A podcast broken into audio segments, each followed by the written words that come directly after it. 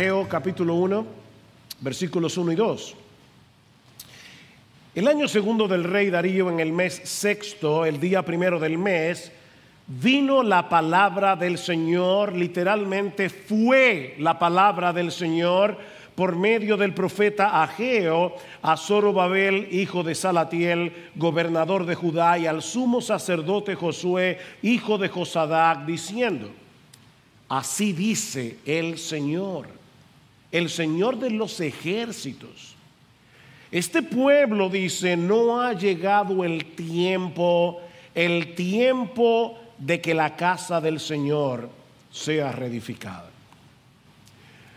Tal como se ha estado anunciando, en la mañana de hoy vamos a comenzar a estudiar este libro, el libro de Ageo, uno de los últimos libros del Antiguo Testamento. Ageo pertenece al grupo de los profetas menores, llamados así no por ser menores en importancia o por ser menos inspirados que los otros libros de la Biblia, sino porque son menores en tamaño en comparación con los profetas mayores, es decir, Isaías, Jeremías, Ezequiel y Daniel. Lamentablemente, hermanos, y Marcos decía algo de esto al inicio del culto, muchos creyentes descuidan la lectura de estos libros. No, es común escuchar a un cristiano decir que Sofonías es uno de los libros favoritos de la Biblia. O que está haciendo un estudio profundo y exhaustivo del libro de Naúm o del profeta Amós. De hecho, mis hermanos, no es común que en las iglesias se predique una serie expositiva en uno de los libros de los profetas menores, a no ser, obviamente, el libro de Jonás o de Habacuc, tal vez de Malaquías, pero mis hermanos, no es común. Sin embargo, la realidad es que toda la escritura es inspirada por Dios, dice Pablo en 2 Timoteo capítulo 3, versículo 16, y por lo tanto toda la escritura es útil, es útil para enseñar, para corregir, para redarguir, para instruir en justicia a fin de que el hombre de Dios sea perfecto, sea maduro, sea completo y esté enteramente preparado para toda buena obra. Y Pablo dice en Romanos capítulo 15, versículo 4, que las cosas que antes se escribieron para nuestra enseñanza se escribieron a fin de que por la consolación de las escrituras tengamos esperanza. Mis hermanos, la Biblia no es un mero recuento de las palabras que Dios habló para un pasado distante. No, la palabra de Dios es viva, la palabra de Dios es eficaz y es más cortante que toda espada de doble filo. Mis hermanos, este libro está vivo. Y, su vida, la, vida de este libro, palpita en cada una de sus páginas, desde Génesis hasta Apocalipsis, porque toda la escritura es inspirada por Dios. Y este libro en particular que vamos a comenzar a exponer en el día de hoy es de suprema importancia para el pueblo de Dios de todas las edades, de todas las épocas, porque este libro, mis hermanos, es un llamado que vino de parte de Dios, directamente de Dios, un llamado a sacudirnos de la apatía espiritual, un llamado a trabajar con esperanza, con energía para la expansión del reino de Dios. Y es mi anhelo y oración, y yo sé que ha sido la oración de muchos de ustedes aquí en la iglesia, pero es nuestro anhelo y oración que Dios use esta serie de mensajes para avivar nuestras almas.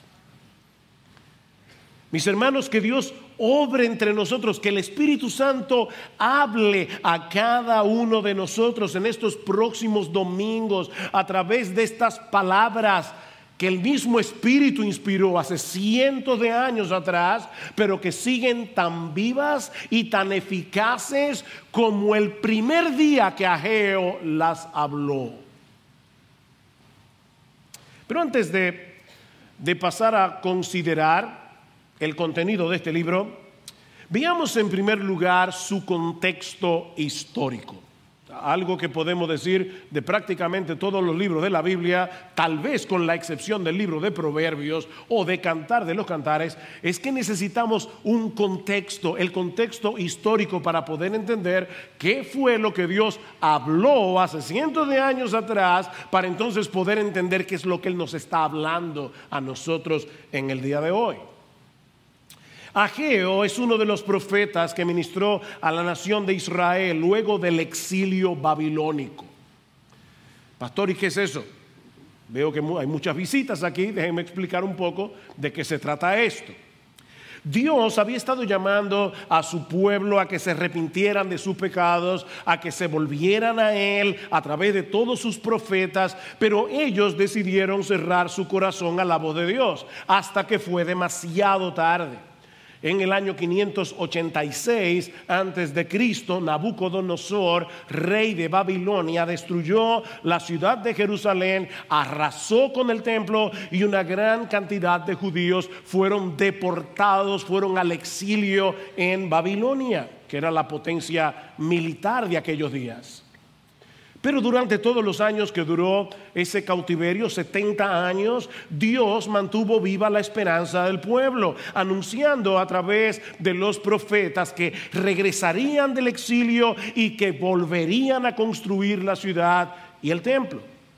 Finalmente Dios cumplió su promesa cuando Ciro el Grande, rey de Persia, emitió un decreto en el año 538 antes de Cristo, permitiendo que los judíos regresaran a Jerusalén y reconstruyeran el templo. Y de esa manera aunque probablemente Ciro no lo sabía, él estaba cumpliendo lo que Isaías había profetizado unos 300 años antes, donde no solamente decía que un persa, un rey persa, iba a emitir este decreto, sino que Isaías menciona a Ciro por nombre. Al año siguiente, en el año 537 antes de Cristo, unos 50 mil judíos regresaron a Jerusalén, liderados por Zorobabel, que era un descendiente de David, y de hecho si leen en Mateo 1 se van a dar cuenta que es uno de los nombres que aparecen en la genealogía de Jesús, y por Josué el sumo sacerdote. Tan pronto regresaron a Jerusalén, dice en Esdras capítulo 3, versículo 3, que repararon el altar para poder llevar a cabo los sacrificios y en la primavera del siguiente año ya habían puesto los cimientos para reedificar el templo. Así que todo parecía estar marchando bien hasta que algunas tribus vecinas comenzaron a oponerse a la reconstrucción, especialmente los samaritanos.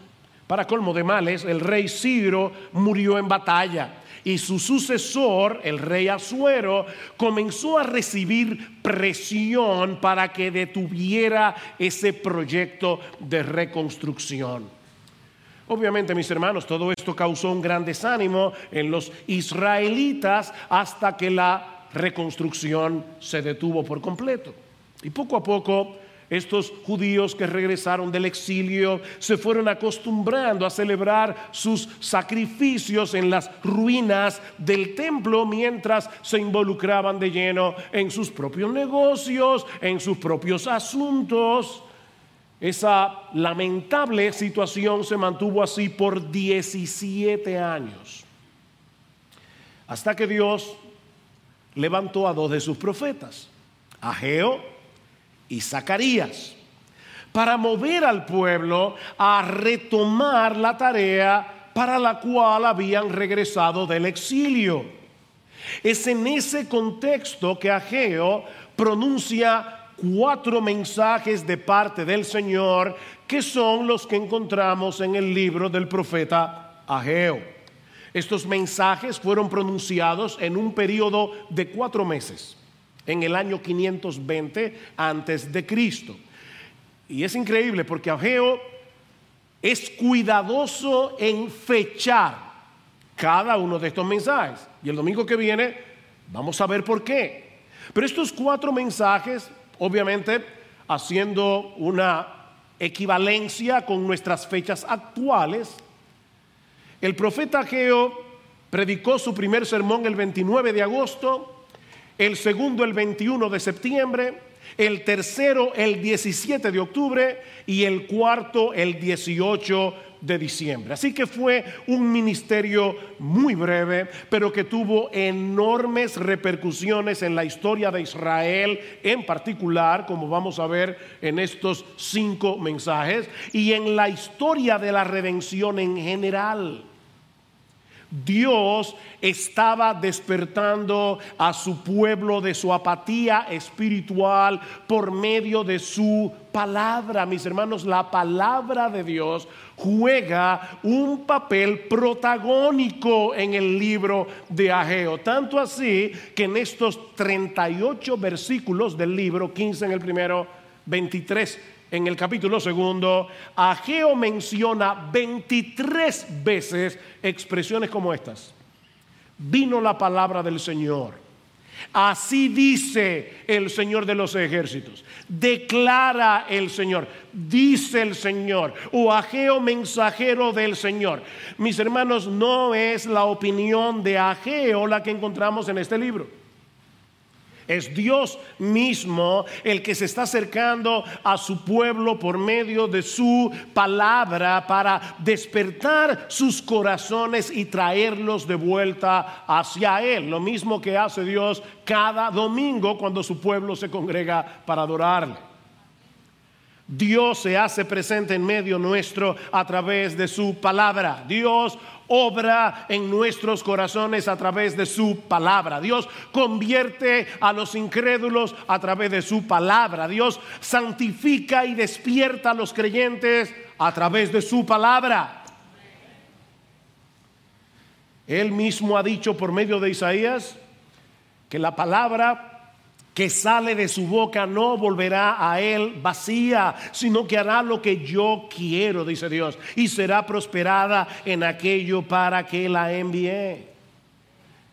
Mis hermanos, mientras la palabra del Señor sea fielmente predicada en una iglesia, el Espíritu Santo la va a usar para salvar a los pecadores, para santificar a los creyentes. De manera, mi amado hermano, que si tú has estado pasando por un tiempo de sequía espiritual, hay esperanza para ti. Óyeme, tal, vez tú viniste hoy en la mañana a la iglesia con un corazón frío como un hielo. Y mientras cantábamos, tu mente estaba en otra cosa. Pero hay esperanza para ti. ¿Tú, tú eres creyente? Hay esperanza para ti siempre que te expongas a la palabra de Dios y le creas a Dios que habla por su palabra. Eso fue lo que sucedió en los días de Ageo. No quiero adelantarme, pero lean conmigo los versículos 13 al 15. ¿Qué pasó cuando Ageo comenzó a predicar? Dice en el versículo 13 del capítulo 1, entonces Ageo, mensajero del Señor, por mandato del Señor. ¿Ven el énfasis? Habló al pueblo diciendo, yo estoy con vosotros, declara el Señor. Y despertó el Señor el espíritu de Zorobabel, hijo de Salatiel, gobernador de Judá, y el espíritu del sumo sacerdote Josué, hijo de Josadac, y el espíritu de todo el remanente del pueblo. Y vinieron y comenzaron la obra en la casa del Señor de los ejércitos, su Dios, el día 24 del mes sexto en el año segundo del rey Darío. ¿Cuándo fue que Ageo comenzó a predicar? El día primero del mes sexto. ¿Y cuándo fue que retomaron la labor de reconstrucción? El día 24 de ese mismo mes. ¿Cuántos años tenían ellos con la labor detenida? 17 años. Y en 23 días la palabra de Dios transformó esa nación. Lo que no hicieron en 17 años, Comenzaron a hacerlo en 23 días. ¿Saben por qué? Porque vino la palabra del Señor por medio del profeta Ageo. Esta, esta palabra es viva y eficaz. Mis hermanos, nunca permitamos, y ahora estoy pensando en los más jóvenes de esta iglesia, de hecho en los más jóvenes, jóvenes, jóvenes, en los más jovencitos, cuando ustedes crezcan y sean miembros de esta iglesia y ya ninguno de nosotros estemos aquí, nunca permitan que sustituyamos la palabra de Dios predicada desde este púlpito para hacer cosas más entretenidas, para hacer cosas más llamativas, porque solo la palabra de Dios es viva y eficaz. Nunca permitamos que la palabra de Dios deje de ser central en esta iglesia, porque solo el Espíritu Santo puede traer un verdadero avivamiento en medio del pueblo de Dios y Él lleva a cabo esa obra por medio de la palabra que Él mismo inspiró, su palabra.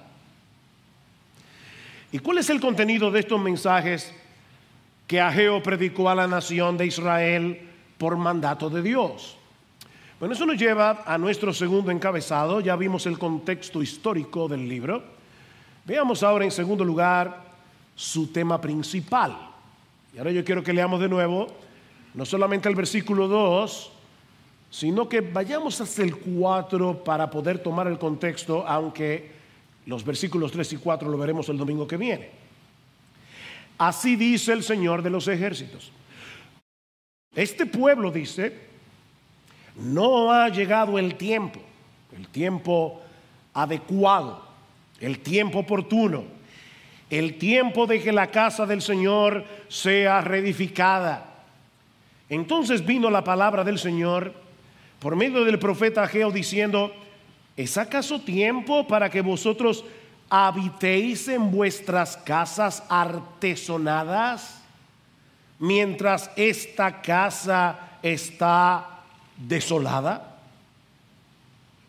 El contraste. Sus casas están muy bonitas, pero mi templo sigue en ruinas.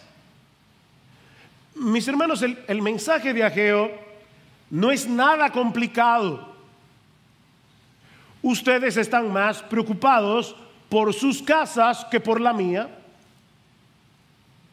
E, es más que evidente les dice Dios que mi, templo no es una prioridad para ustedes. Sus prioridades están trastocadas. Es un mensaje bastante claro, ¿verdad? Lo que puede que no sea tan obvio para algunos es la importancia que tenía el templo para el pueblo de Israel en el antiguo pacto. Mis hermanos, no se confundan pensando que lo que le preocupaba a Dios es que no le construyeran un edificio, un monumento. Lo que está detrás de esta amonestación de Ageo es algo mucho más profundo. Tanto el tabernáculo durante el Éxodo y por muchos años en la historia de Israel, como luego el templo en el tiempo de Salomón, eran los lugares donde Dios manifestaba su gloria, donde Dios manifestaba su presencia especial en medio de su pueblo. En ambos lugares, Dios recreaba en cierto modo lo que Adán y Eva perdieron en el paraíso por causa del pecado. Esa relación de deleitosa comunión con el Dios vivo y verdadero.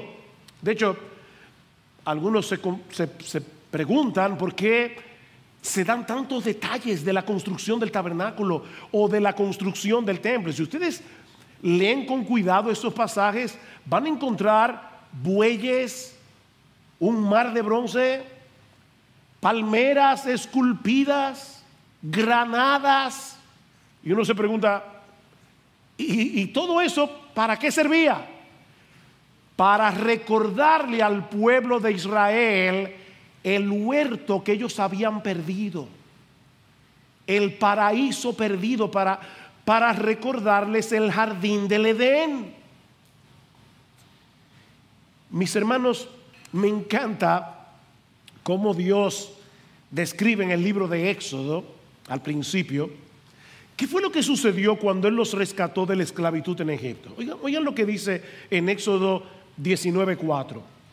Vosotros habéis visto lo que he hecho a los egipcios y cómo os he tomado sobre alas de águila y os he traído a mí. Os he traído a mí. ¿Ustedes escucharon eso?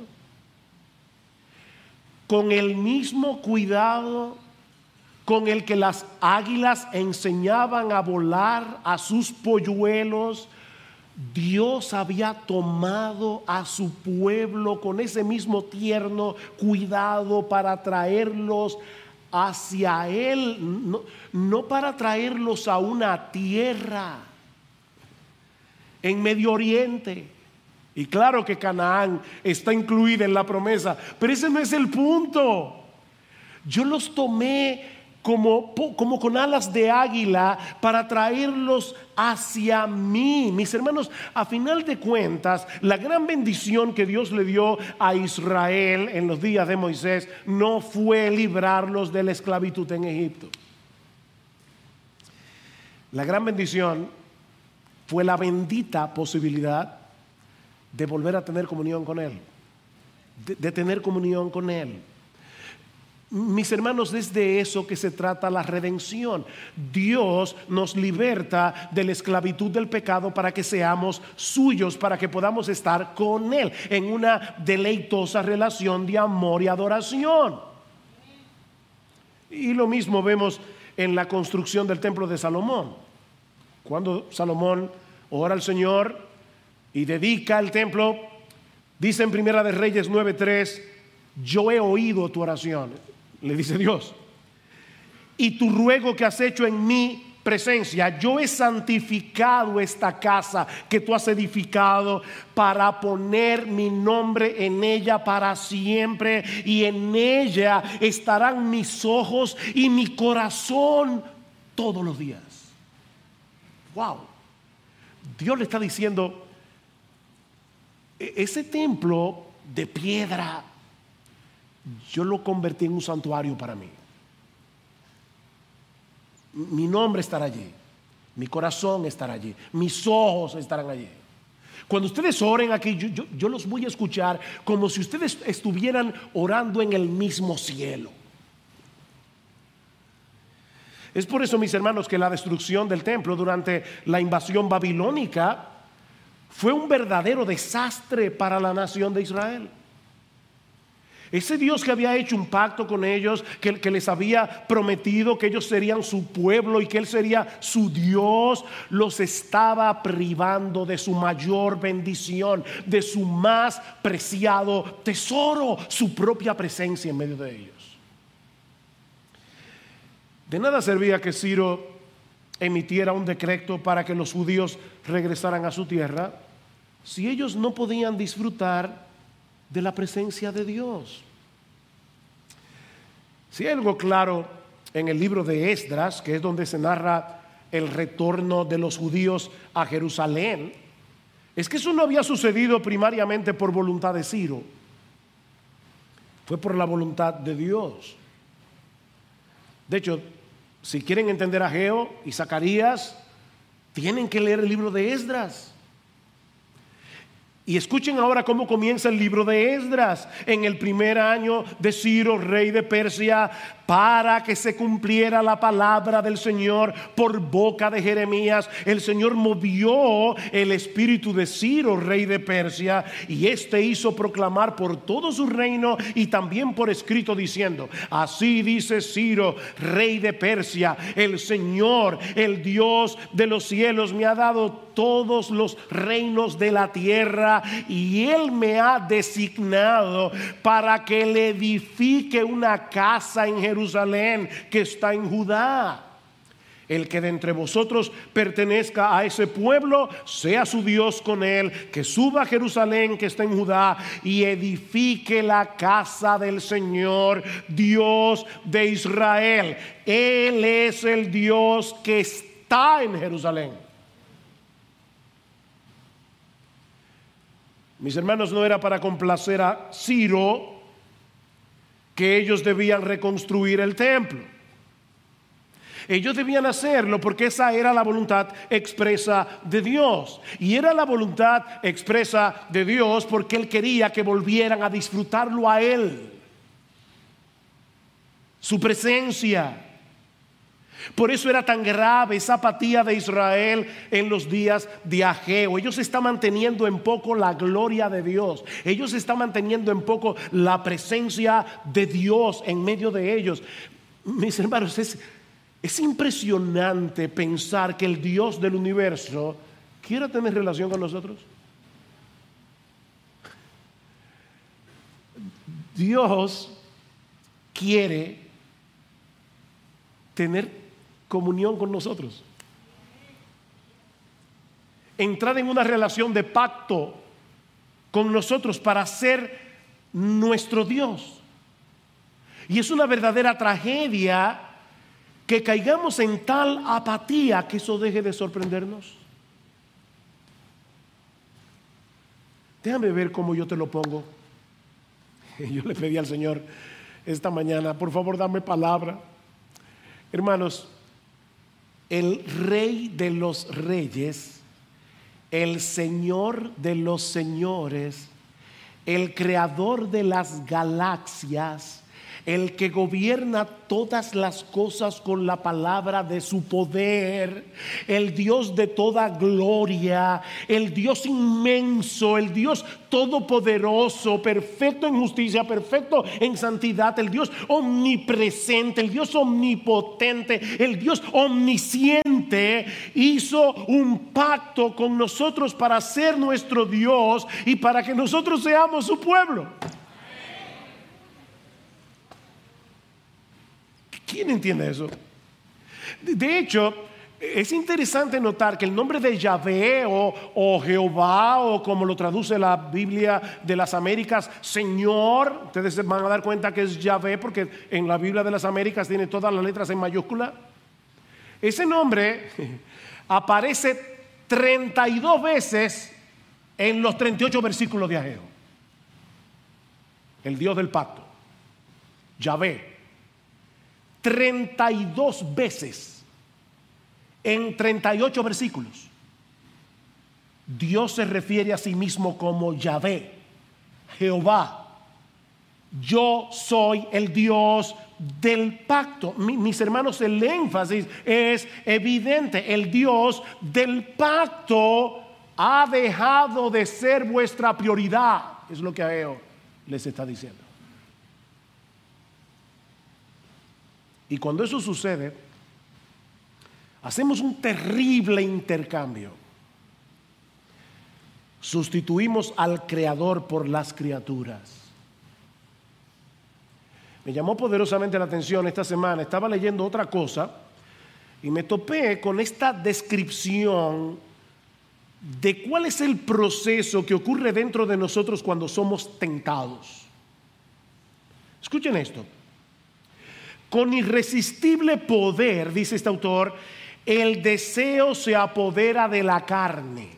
No importa si se trata del deseo sexual o de ambición o vanidad o deseo de venganza o amor por la fama y por el poder o codicia por el dinero. El punto es que el gozo en Dios se extingue en nosotros y buscamos todo nuestro gozo en la criatura. Y ahora escuchen. En ese momento Dios es completamente irreal para nosotros, pierde toda realidad y solo el deseo por la criatura es real. Satanás no nos llena de odio hacia Dios, sino de olvido de Dios. ¿Vieron eso? Dios se vuelve irreal. comienza a ser un concepto teológico, pero deja de ser una persona con la que nosotros podemos tener relación. Eso era lo que estaba sucediendo con, con estos israelitas en los días de Ageo. Ellos estaban tan inmersos en su propio mundo que no tenían tiempo, ni recursos, ni energías para ocuparse de su relación personal con Dios. Cada vez que piensen en el templo, no olviden de qué se trata el templo. No tenemos tiempo para estar con Dios. No tenemos tiempo para buscar su gloria. No, no tenemos tiempo para la expansión de su reino. Y por supuesto, ellos tenían una buena excusa. Este pueblo dice, y Dios lo había oído, no ha llegado el tiempo. Y obviamente es el tiempo oportuno, el tiempo adecuado. Tenían una buena excusa. No es el momento más oportuno. Es impresionante, ¿verdad, hermanos? Como el pecado que mora en nosotros nos mueve a convencernos de que nosotros tenemos una buena razón para no obedecer a Dios. El pecado nos engaña, nos, seduce, el pecado es una especie de locura, al final de cuentas. No, no, no es el momento oportuno para yo levantarme temprano a buscar al Señor en su palabra por medio de la oración no, no es el momento oportuno para venir a congregarme con el pueblo de Dios en el día del Señor. No se dejen de congregar como algunos tienen por No, no, no, es que este no es el momento. No, no es el momento oportuno para poner mis dones en operación en medio de su iglesia para beneficio de otros creyentes. No, no es el momento oportuno para ser generoso en mis ofrendas para que la obra de Dios se siga expandiendo.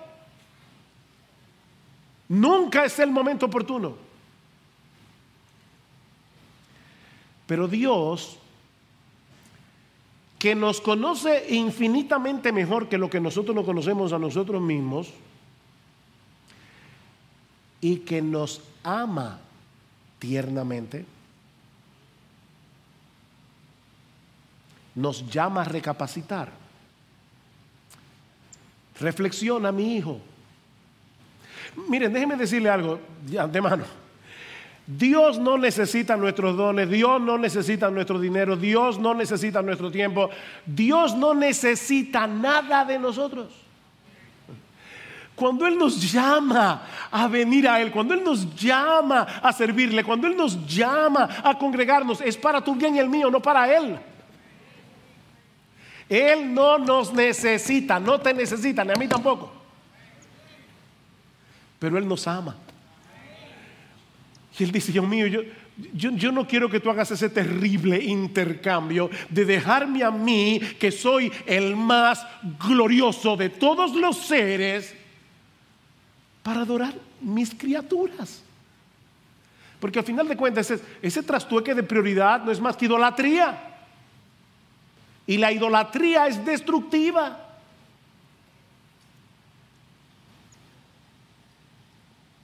Noten cómo Dios constantemente llama a la nación a reflexionar. Versículo 5. Ahora pues, así dice el Señor de los ejércitos, de los ejércitos, considerad bien vuestros caminos. Versículo 7, así dice el Señor de los ejércitos, considerad bien vuestros caminos. Capítulo 2, versículo 15, ahora pues, considerad bien esto de hoy en adelante, versículo 18, pero considerad bien esto desde hoy en adelante. Consideren, consideren, reflexionen. Ahora, mis hermanos, ¿saben todavía lo que es más sorprendente de esta historia que está detrás del libro de Ageo? Que apenas unos 18 años antes, estos israelitas estaban apasionadamente comprometidos con Dios. Y esto sí que es una advertencia para todos nosotros. Tú puedes estar hoy ardiendo como un querubín y si descuidas tu vida espiritual, tu relación con el Señor, tu día a día con Él, vas a terminar apagado. Mis hermanos, cuando, cuando Ciro el persa emitió su decreto, un montón de judíos decidieron quedarse en Babilonia, en Persia, porque se habían acomodado allí. Pero estos 50 mil decidieron regresar. Y yo no leo rápidamente que volvieron. Recorrieron nada más y nada menos que mil kilómetros más o menos en los caminos de aquellos días. Estos hombres y mujeres querían hacer la voluntad de Dios. Mis hermanos, este no era un viaje fácil. Estos hombres y mujeres tomaron la decisión de, dejar una vida asentada en Babilonia para irse a vivir a una ciudad que estaba destruida. Ellos estaban algunos estaban bien en Babilonia. Pero estos hermanos, estos judíos, perdón, decidieron salir a pesar de todos los inconvenientes, todos los peligros de un viaje así. Ellos querían hacer la voluntad de Dios. Dice en el libro de Esdras que lo primero que hicieron al llegar a Jerusalén fue tomar una ofrenda voluntaria para la reconstrucción del templo. 61 mil dracmas de oro, 5 mil minas de plata y 100 túnicas sacerdotales, dice en Esdras capítulo 2, versículo 69. Si eso no te sorprende mucho, déjame ponerte en el lenguaje actual. 50 mil judíos acaban de llegar un viaje de mil kilómetros y lo primero que hacen es recoger una pequeña ofrenda, 13.200 onzas de oro, que al precio actual son más o menos 24 millones de dólares. Estos 50 mil judíos ofrendaron 24 millones de dólares para la reconstrucción del templo y tres toneladas de plata y un montón de túnicas para los sacerdotes. En ese momento, la gloria de Dios estaba por encima de sus propios intereses. Pero algo pasó en esos 18, años que apagó el fuego de su pasión por Dios. Ya, ellos no podían decir como Isaías en el capítulo 26, versículo 8, tu nombre y tu memoria son el anhelo de mi alma. ¿Tú, tú puedes decir eso? Señor, tu nombre y tu memoria son el anhelo de mi alma.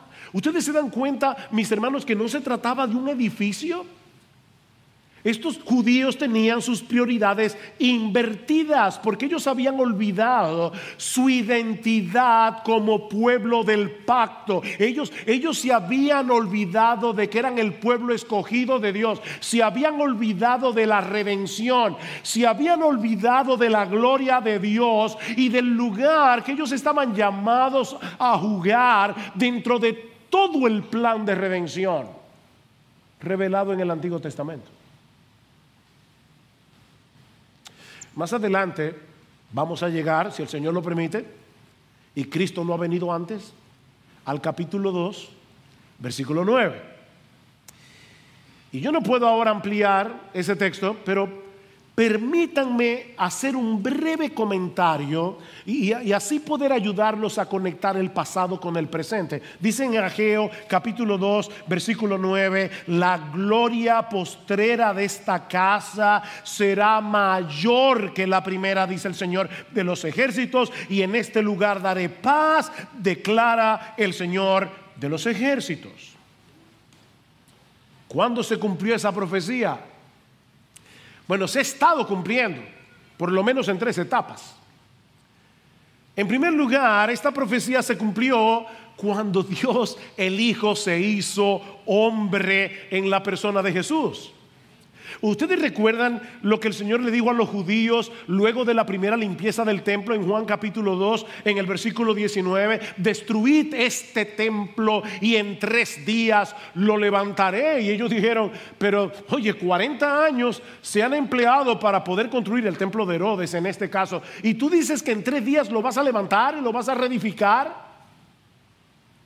Pero Juan hace el comentario editorial pero él se refería al templo de su cuerpo. El templo de su cuerpo. En una ocasión Cristo le dijo a los judíos, ¿saben qué? Uno mayor que el templo está aquí. ¿Qué, dice el Evangelio de Juan en el capítulo 1? En el principio era el verbo y el verbo era con Dios y el verbo era Dios y luego en el versículo 14 y aquel verbo fue hecho carne y tabernaculizó entre nosotros, dice el texto griego, literalmente. Cristo puso su tienda de campaña como un tabernáculo en medio nuestro y vimos su gloria, gloria como del unigénito del Padre, lleno de gracia y de verdad. Mis hermanos, Cristo es el templo, Cristo es la personificación de la gloria de Dios. Cristo es el lugar donde hoy podemos encontrarnos con Dios. Cristo es el templo. ¿Qué dice Ageo? La gloria postrera de esta casa será mayor. Porque no hay nadie más glorioso que nuestro Jesús. Pero eso no se queda ahí. Recuerden que nosotros estamos unidos a Él. Y como estamos unidos con Cristo, nosotros la iglesia somos el templo espiritual en el que Él manifiesta su gloria. Pablo dice en 1 Timoteo capítulo 3 versículo 15 que la iglesia es la casa de Dios. Y en Efesios capítulo 2, versículo 20, dice que los creyentes estamos siendo edificados sobre el fundamento de los apóstoles y profetas, siendo la principal piedra del ángulo Jesucristo mismo, para ser un templo santo en el Señor. Cada uno de nosotros individualmente es templo del Espíritu Santo, dice Pablo en 1 Corintios capítulo 6, versículo 19. Pero cuando nos congregamos todos juntos en el día del Señor, manifestamos visiblemente esa realidad de ser la morada de Dios por medio de su Espíritu. Este es el templo de Dios. No parece tan extraordinario. ¿Sabe por qué? Porque no estamos viendo a cada creyente con los ojos de la fe. Cada creyente es un mini templo del Espíritu Santo donde mora el Espíritu de Dios, y una piedra viva de este templo. Es por eso que cuando Pablo concluye el capítulo 3 de la carta a los Efesios termina con esta doxología y aquel que es poderoso para hacer todas las cosas mucho más abundantemente de lo que pedimos o entendemos según el poder que actúa en nosotros. A Él sea gloria en la iglesia, en Cristo Jesús, por todas las edades, por los siglos de los siglos. Amén. Aquí está la gloria de Dios, porque aquí están los redimidos del Cordero comprados con la sangre de Cristo. Pero esta profecía de Ageo tendrá su cumplimiento final en los cielos nuevos y la nueva tierra, cuando el mundo entero será un gran santuario en el que la iglesia ya glorificada disfrutará de una deleitosa y perfecta comunión con Dios por los siglos de los siglos, como dice en Apocalipsis capítulos 21 y 22. Es, por eso que, la, la, nueva Jerusalén tiene forma de cubo. Y algunos imaginan ya, porque leen Apocalipsis con, con una literalidad que no les permite ver lo que Juan está diciendo. ¿Vamos a vivir en una forma, en una ciudad, en forma cúbica? Por supuesto que no, mis hermanos. ¿Qué tenía forma de cubo en el Antiguo Testamento? El lugar santísimo. Nosotros habitaremos en el lugar santísimo, en la misma presencia de Dios por los siglos de los siglos. Es por eso que no habrá templo en la Nueva Jerusalén, porque ya no lo necesitaremos más.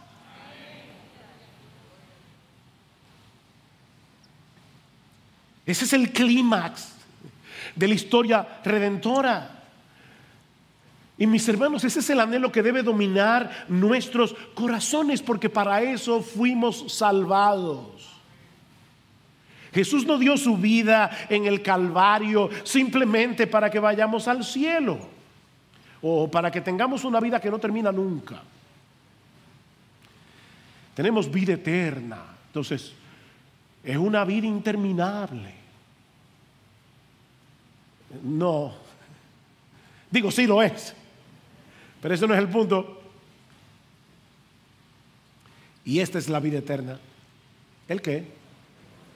Que te conozcan a ti, el único Dios verdadero, y a Jesucristo a quien has enviado. Cristo no define la vida eterna en relación de tiempo.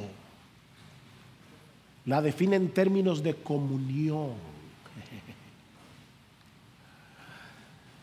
Él derramó su sangre en la cruz para que podamos conocer al Dios vivo y verdadero, para volver a disfrutar de una deleitosa comunión con Él. Eso es estar verdaderamente vivos. Más adelante nosotros veremos lo que implica tener a Dios como prioridad ocupándonos de su casa.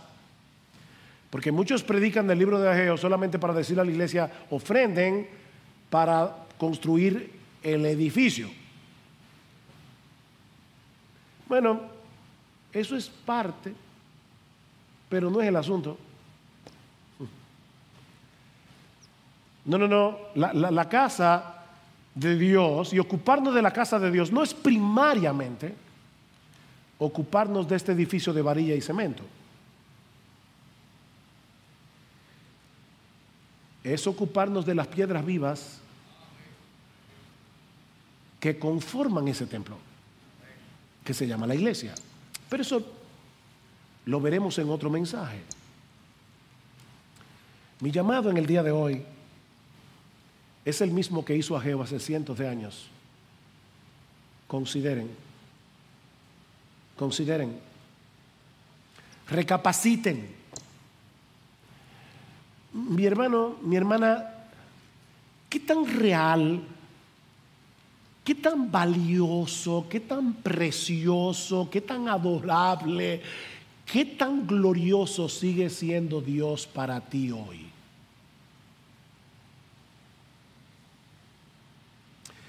Todavía nos asombra el hecho de que Dios nos haya escogido para hacer de nosotros su templo. Los discípulos están tristes, Cristo les ha dicho que se va, y el Señor tiene que decirle, no se turbe vuestro corazón, creéis en Dios, creed también en mí, en la casa de mi Padre muchas moradas hay. Y ellos se quedan ahí pensando en esas moradas pero luego Cristo le dice en el versículo 23, el que me ama, mi palabra guardará y mi Padre le amará y vendremos a él y haremos morada con él. Miren, no se preocupen, en lo que ustedes llegan a aquellas moradas, ¿saben lo que yo voy a hacer? Yo voy a traer la morada a sus corazones. ¿Te asombra eso? Cristo vive en ti por su espíritu somos templo del Espíritu Santo. Mis hermanos, con cuánta expectativa nosotros venimos cada domingo a congregarnos como iglesia para, para disfrutar de su, de su presencia especial al escuchar su palabra. No, nos emociona todavía la realidad de que por medio de Cristo hemos sido justificados, hemos sido santificados, hemos sido adoptados en la familia de la fe para que ahora Dios pueda ser nuestro Padre. ¿Te emociona eso? Que tú dices, Señor, y ahí está Dios el Padre escuchándote. ¿Sigue siendo su palabra más dulce que la miel? y más preciosa que el oro.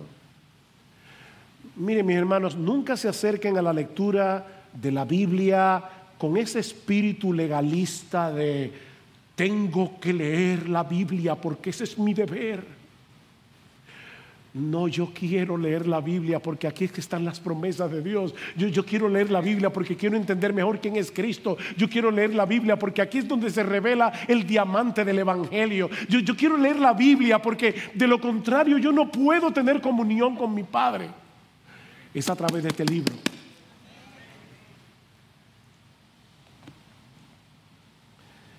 Mi hermano, si al oír estas cosas te das cuenta que estás atravesando por un tiempo de sequía espiritual, que has estado viviendo en automático,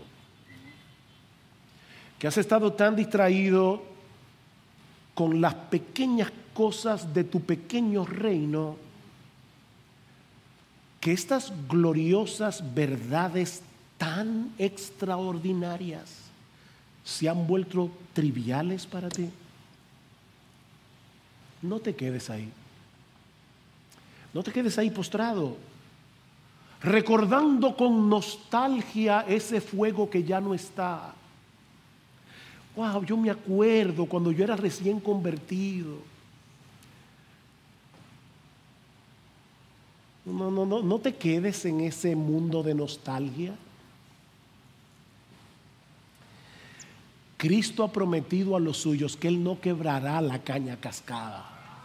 Y Él no va a apagar el pábilo que humea aunque sea una llamita, Él vino a darnos vida y vida en abundancia. Mi hermano, mi hermana, pídele ahora en oración al Señor que vuelva a encender la llama de la pasión por Él. Pídeselo, apropiate de las palabras con las que Pablo ora por la iglesia en Éfeso, que el Dios de nuestro Señor Jesucristo, el Padre de gloria, os dé espíritu de sabiduría y de revelación en el conocimiento de Él alumbrando los ojos de vuestro entendimiento, para que sepáis cuál es la esperanza a la que Él os ha llamado y cuáles las riquezas de la gloria de su herencia en los santos. Y parece que Pablo no encuentra las palabras apropiadas. ¿Y cuál? La supereminente grandeza de su poder para con nosotros los que creemos según la operación del poder de su fuerza, la cual operó en Cristo, resucitándole de los muertos y sentando a su diestra en los lugares celestiales. ¿Saben lo que Pablo está diciendo aquí? Órale a Dios que te abra los ojos para que tú entiendas de una vez por todas que el mismo poder, el mismo poder que obró en Cristo para resucitarlo de los muertos es el mismo poder que obró en ti para darte vida, para regenerarte, para que tú pudieras creer.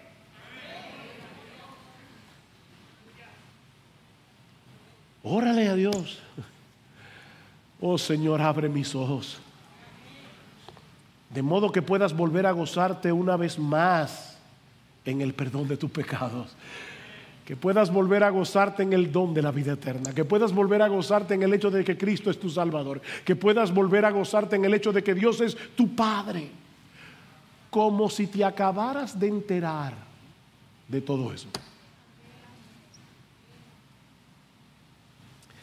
Y si tú estás aquí sin Cristo en esta mañana, mi amigo, no desprecies la invitación que Dios te hace hoy por medio del Evangelio de venir a ser uno de los suyos a través de Jesucristo. Él murió en la cruz para que pecadores como tú y como yo podamos ser salvos en Él. Mi amigo, la muerte de Cristo en la cruz es una evidencia contundente de nuestra pecaminosidad de nuestra perdición. Él tuvo que venir a salvarnos porque, porque estábamos perdidos. Y porque solo Él, el Dios encarnado, podía pagar nuestra deuda con la justicia infinita de Dios. Arrepiéntete de tus pecados. Arrepiéntete de tus pecados. Y ven a Cristo, descansando únicamente en su justicia y en el precio que Él pagó al morir por pecadores. Y sabes que Dios te concederá en este mismo instante el perdón de todos tus pecados y el don de la vida eterna para que a partir de hoy y para siempre puedas disfrutar de la bendita bendición de que el Dios vivo y verdadero venga a ser tu Dios. Dios tenga misericordia.